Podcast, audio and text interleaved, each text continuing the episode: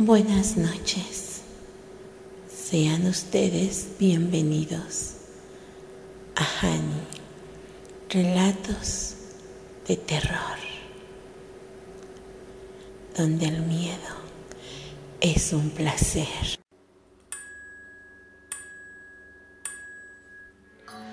El monstruo bajo la cama. Estaba recostado a solas en mi habitación esa vez que escuché la voz profunda y crepitante que provenía de abajo de la cama. Oye, dijo la voz, intentaba convencerme de que aquello era producto de mi imaginación. Oye, muchacho, repitió la voz.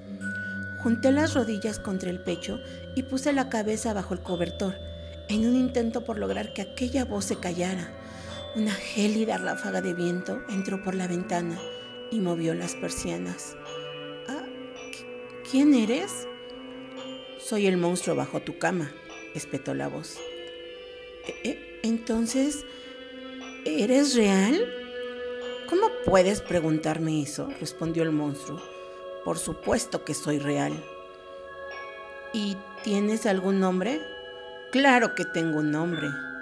Ah, ¿y cuál es? Frank. ¿Frank?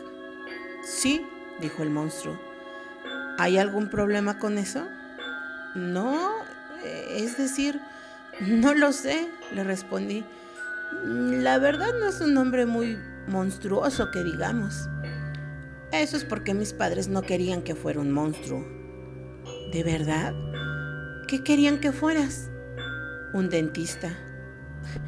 Es gracioso, le dije, y empecé a esbozar una sonrisa. ¿Y tus padres qué quieren que seas? Preguntó. No lo sé.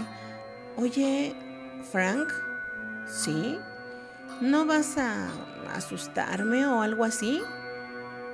¿Por qué haría algo como eso? Bueno, eh, eres un monstruo, ¿no? Claro que lo soy, pero eso no quiere decir que asusto a los niños. Creí que ese era tu trabajo. Mi trabajo es asustar a las personas respondió, pero solo a las personas que son malas. ¿Y, yo soy una persona mala? Le pregunté.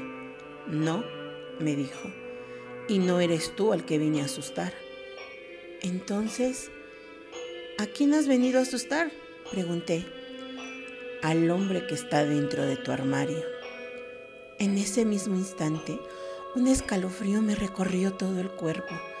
Quería preguntarle qué me estaba queriendo decir, pero me quedé en silencio. Apenas escuché un ruido que provenía del armario. La puerta se abrió y escuché unos pasos suaves que venían directo hacia mí. No me atreví a sacar la cabeza del cobertor.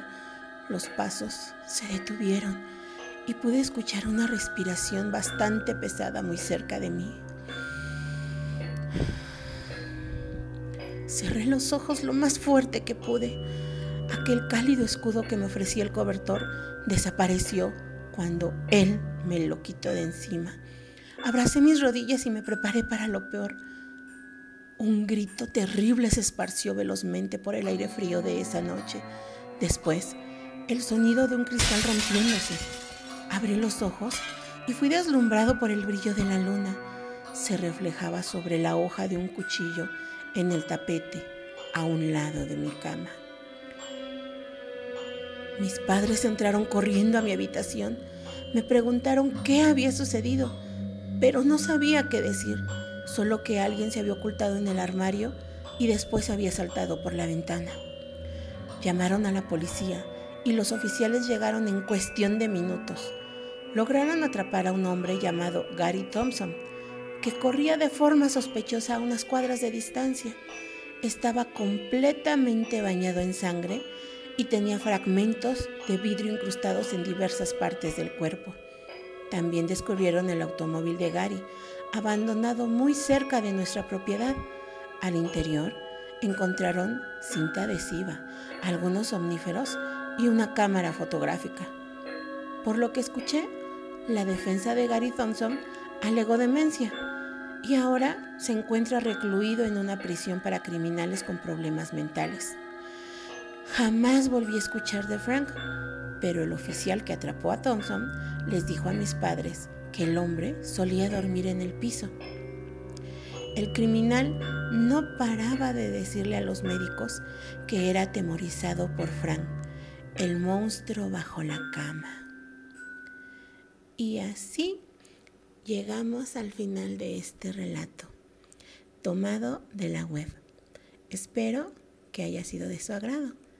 Y ahora apaguen la luz, cierren los ojos y sueñen.